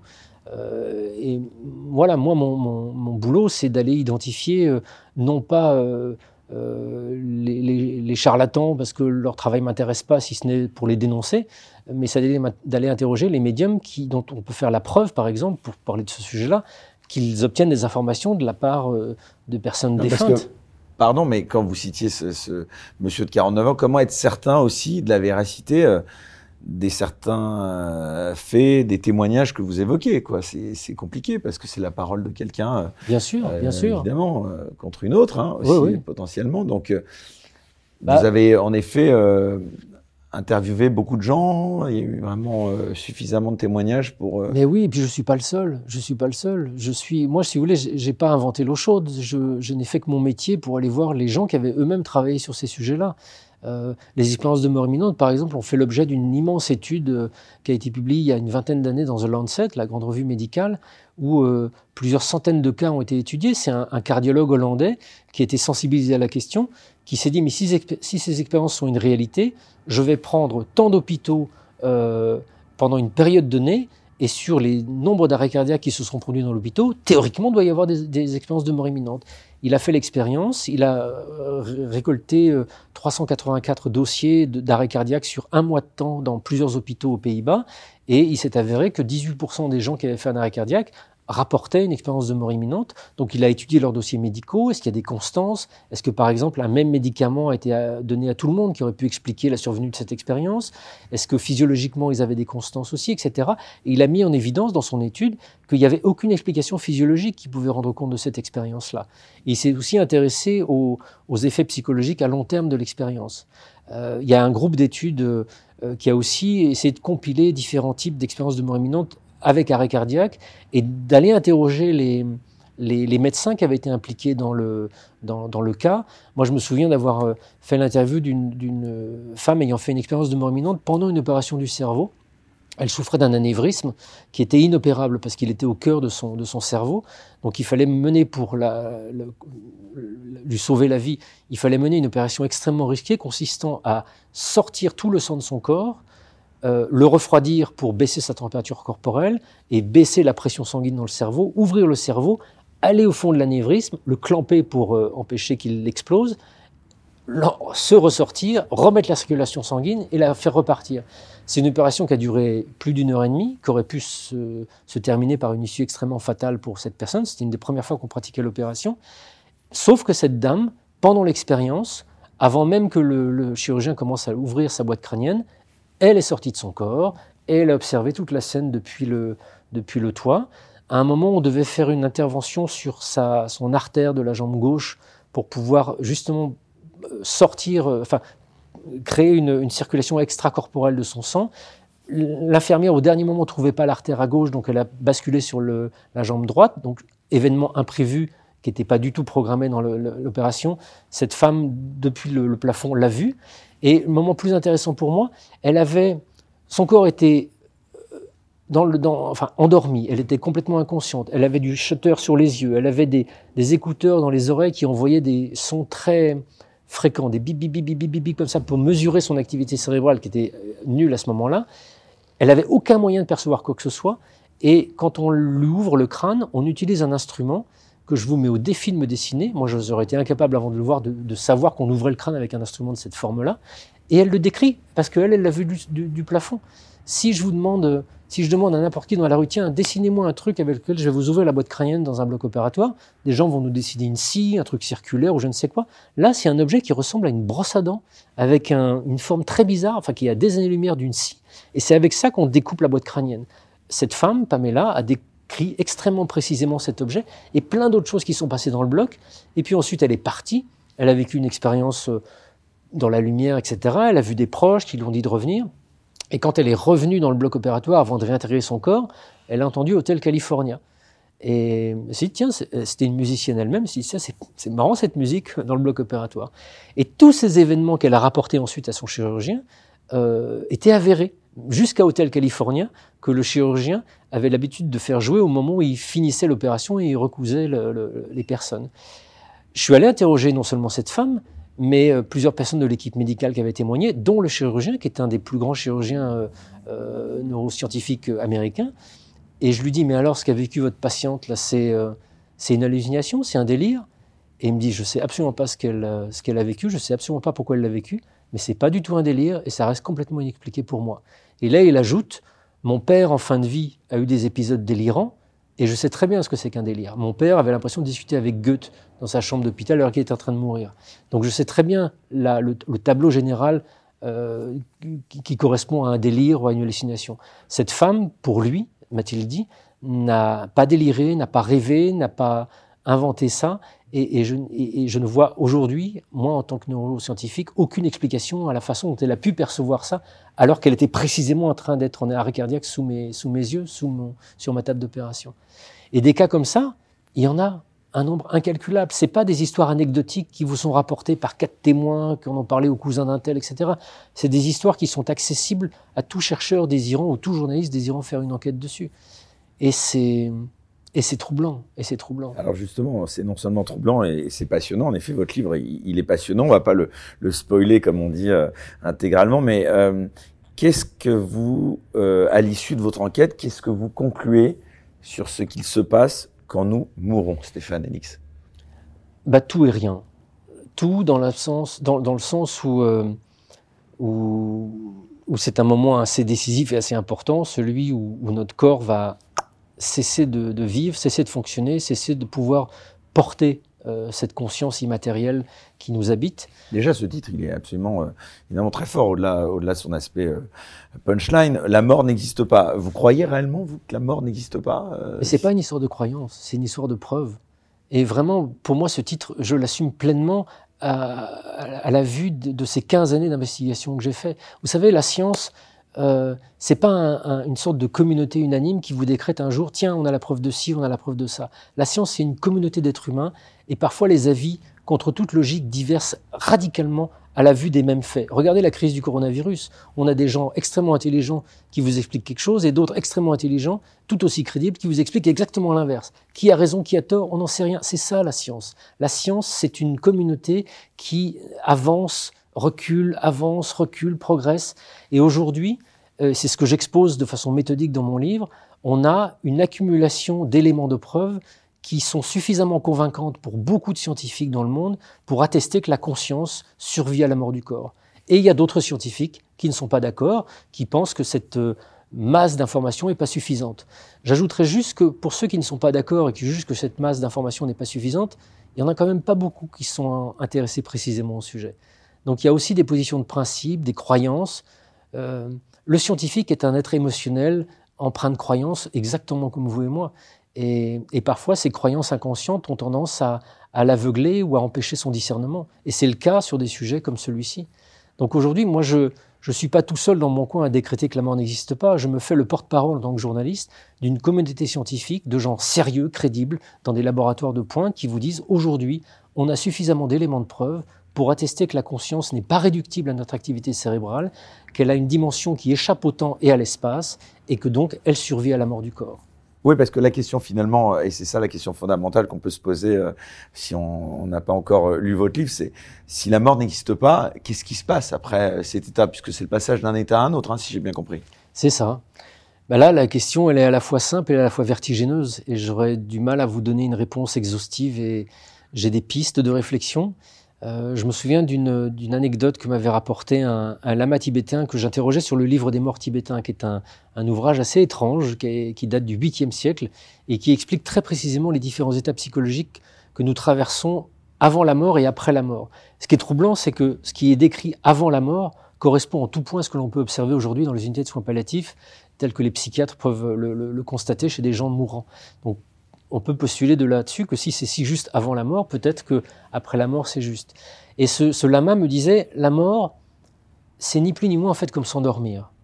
Vous êtes dans votre lit le soir, vous détendez progressivement, puis il y a un moment de lâcher prise et hop, vous endormez. Vous perdez connaissance quelques fractions de secondes et vous reprenez conscience dans un rêve. Vous savez pas que vous rêvez, vous savez pas que vous dormez, vous êtes dans une nouvelle réalité dans laquelle vous êtes pleinement vous-même. La mort, c'est un peu la même chose il y a une, désaffection progressive avec les différentes fonctions du corps. Il y a un moment du dernier souffle où vous allez avoir ce, temps d'inconscience qui va durer une fraction de seconde, peut-être un peu plus, et vous reprenez conscience comme si de rien n'était, sans avoir eu conscience même du moment du passage. C'est-à-dire, vous ne savez pas ce qui s'est passé. Vous ne savez pas que vous êtes mort. Il va falloir, et ça, les, gens qui ont vécu une expérience de mort imminente nous, nous, parlent de cette stupeur. Quand ils reprennent conscience, par exemple, à l'extérieur de leur corps, ils disent Mais, mais qu'est-ce qui se passe? Qu'est-ce qui, qui m'arrive? Je me souviens d'une témoin qui assistait à sa réanimation, qui essayait de, dire à l'infirmière qui lui faisait du massage cardiaque, enfin, qui faisait du massage cardiaque à son corps, mais ça va. Et puis, hop, la main traverse son corps. Et elle s'aperçoit Mais qu'est-ce qui se passe? Qu'est-ce qui m'arrive? Et. Euh, donc on, comprend dans ces premières minutes, dans ces premières heures qui suivent le décès, que tout d'un coup, euh, bah, il y a quelque chose de radicalement changé, qu'on n'est plus euh, dans ce corps, qu'on est manifestement en capacité de d'être là, à un endroit précis. Puis tout d'un coup, on se met à penser à, euh, à Tata Suzanne, et hop, instantanément, on est chez Tata Suzanne dans sa maison, comme si l'espace n'avait plus aucune incidence sur notre capacité de déplacement. Et, et là commence je dirais, une, une nouvelle aventure, la poursuite de l'existence. ce serait quoi le, nouveau monde dans lequel euh, on serait emmené? Mais Eric, je ne peux pas vous répondre à ça. J'en sais rien. J'en sais rien. Je, je, je n'ai que des, que des bribes d'indices tels que ceux qui sont décrits euh, par les chamans, par les différents détenteurs de traditions spirituelles, ce que j'ai pu essayer d'objectiver entre les différentes approches. la seule constance que je peux, que je peux dont je peux être à peu près certain, c'est que ça continue, c'est que d'une certaine manière, on arrive dans un espace où il n'y a plus d'espace, il n'y a plus de temps, notre conscience redevient ce qu'elle est de façon complètement inhibée là maintenant dans notre existence terrestre, mais qu'est-ce que c'est, où on va, pourquoi, comment, euh, on n'a plus de corps, mais en même temps on est quand même habité par des dynamiques psychologiques qui nous donnent l'impression d'avoir un corps.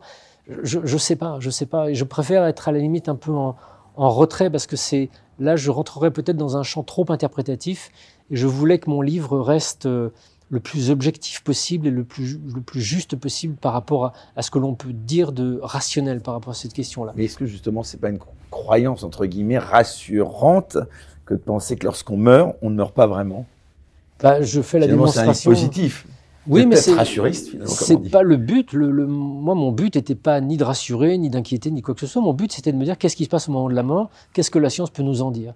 Et le, ce livre-là, c'est le résultat de, de, de 15 années d'investigation sur le sujet, où je peux rationnellement dire que la mort n'est pas la fin. Et que d'une certaine manière, la mort n'existe pas dans le sens où ce qui nous constitue de façon essentielle, appelez-la notre conscience, notre âme, peu importe le mot, notre dimension spirituelle ne meurt pas, elle n'est pas touchée par la mort. En tout cas, le livre, il a une fonction, c'est qu'il il permet d'avoir, si tant est qu'on ait peur, moins peur de la mort. Bah, j'espère, j'espère, et c'est pour ça que ce livre d'ailleurs est adressé à ma fille et que c'est aussi le, fil du dialogue avec elle que je, qui, tient la, la narration de l'ouvrage, parce que ma fille avait trois ans quand son oncle est mort, quand j'ai ramené mon frère d'Afghanistan, et on a parlé de la mort toute sa vie, toute son enfance, son adolescence. Il n'y a jamais eu de question tabou à la maison. Il n'y a jamais eu non plus de, d'expression de, croyance trop manifeste. J'étais vraiment dans mon métier de journaliste et dans le partage de, mes rencontres, de mes interviews avec elle. Et je vois que cette, euh, capacité qu'on a eue à faire de la mort un sujet qui ne soit pas tabou dans notre famille a rendu ma fille plus sereine par rapport à ça, plus apaisée plus mûre aussi. Elle a aujourd'hui 26 ans.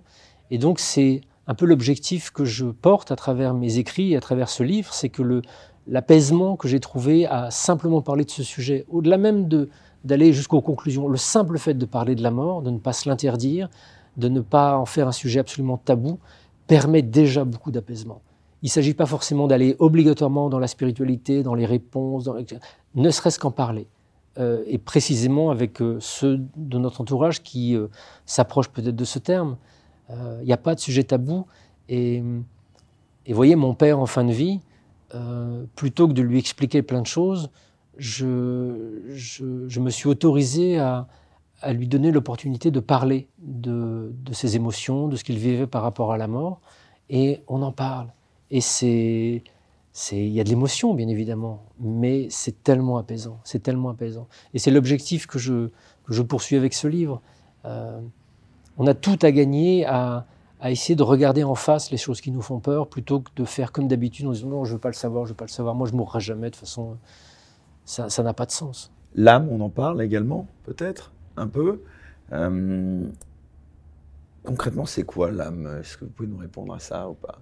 Bah, dans, mon, dans ma définition et, dans cette posture de journaliste euh, qui, qui s'inspire des travaux scientifiques, l'âme, c'est euh, cette part spirituelle en nous qui n'est pas affectée par euh, l'écoulement du temps et qui n'est pas limitée par l'espace. C'est cette capacité qui, moi je l'appelle une sorte de guide intérieur. Il y a quelque chose en nous, en vous, en moi, là, qui est complètement inhibé par notre activité cérébrale, par nos habitudes, notre fonctionnement, par votre habitude de vous appeler d'être Eric depuis euh, votre naissance, mon habitude d'être Stéphane depuis ma naissance. Je crois être Stéphane, vous croyez être Eric et qu'il n'y a rien d'autre que ça. Mais en fait, il y a beaucoup plus que ça. Il y a quelque chose au cœur de vous qui vivait bien avant qu'Eric existe et qui vivra bien après qu'Eric existe, qui est votre essence, qui ne s'appelle pas Eric, qui est imprégné par Eric, comme moi je suis imprégné par Stéphane et par ma vie, mais ça n'est pas réductible à ça. Donc pour moi, l'âme, c'est ça. Et ce petit quelque chose, cette petite flamme inhibée au fond de nous, c'est aussi la source de, de l'intuition, c'est aussi la source d'une paix colossale. C'est une dimension de nous qui a une forme d'omniscience de cette vie que nous traversons et qui, alors que nous, confrontés aux aléas de l'existence, on peut être euh, en proie à plein de doutes, à une volonté de contrôler les choses parce qu'on se dit si on ne contrôle pas, tout va partir en sucette, euh, par la certitude qu'il faut qu'on prenne des décisions pour orienter notre existence. Peut-être qu'il y a au fond de nous quelqu'un qui sait beaucoup mieux que nous croyons savoir. Et si on s'y connectait aujourd'hui, avant d'attendre le moment où on va mourir, par des moments de, de, convocation, par la prière, par la méditation, par euh, mille techniques qui sont proposées par mille approches différentes, qu'elles soient religieuses, spirituelles, psychologiques, on peut contacter, ressentir cette dimension spirituelle en nous, cette âme, et ça peut être d'un profond secours dans ces existences chaotiques qui sont les nôtres. On le voit en tout cas, il y a une chose qui est à la fois, on va dire, euh, rassurante, en tout cas, euh, qui interpelle, c'est que ce sujet intéresse puisque euh, bon, votre livre s'annonce déjà comme un best-seller. Un peu plus tôt, euh, il y avait eu un livre de Michel-Yves Bolloré, euh, je ne sais pas si vous l'avez lu, et qu'on avait reçu d'ailleurs il y a quelques mois dans cette émission, qui s'appelle Dieu, la science, l'épreuve, et qui montre qu'il y a une appétence, en tout cas, du, du public. Donc quand je dis rassurant, je ne sais pas si c'est rassurant, mais en tout cas, les gens s'intéressent à ces sujets. comment vous expliquez ça aujourd'hui que des sujets comme ceux-là, qui sont des sujets finalement sur lesquels on, on est encore quand même euh, assez euh, peu sachant, euh, ça intéresse autant? Mais parce que je pense que personne ne peut totalement écraser l'influence que notre dimension spirituelle exerce sur notre vie. On vit dans un monde matérialiste et on fait comme si tout ça n'existait pas. Mais ça existe au fond de nous.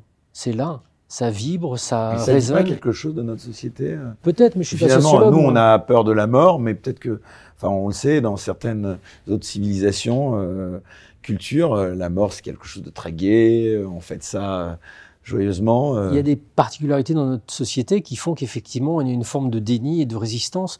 Vous savez, il y a un film qui m'avait marqué il y, a, une vingtaine d'années qui s'appelait Contact avec Jodie Foster et Matthew McConaughey. c'est un film qui raconte euh, la possibilité d'un contact extraterrestre. Euh, les extraterrestres renvoyaient sur Terre les plans pour fabriquer une machine pour aller les voir. Donc tout le débat à un moment se pose de savoir qui on va envoyer pour aller les voir. Et évidemment, Jodie Foster, qui est une scientifique très matérialiste, très rationnelle, qui ne croit en rien, est la, première à, vu que c'est elle qui a découvert le signal, à pouvoir prétendre à y aller.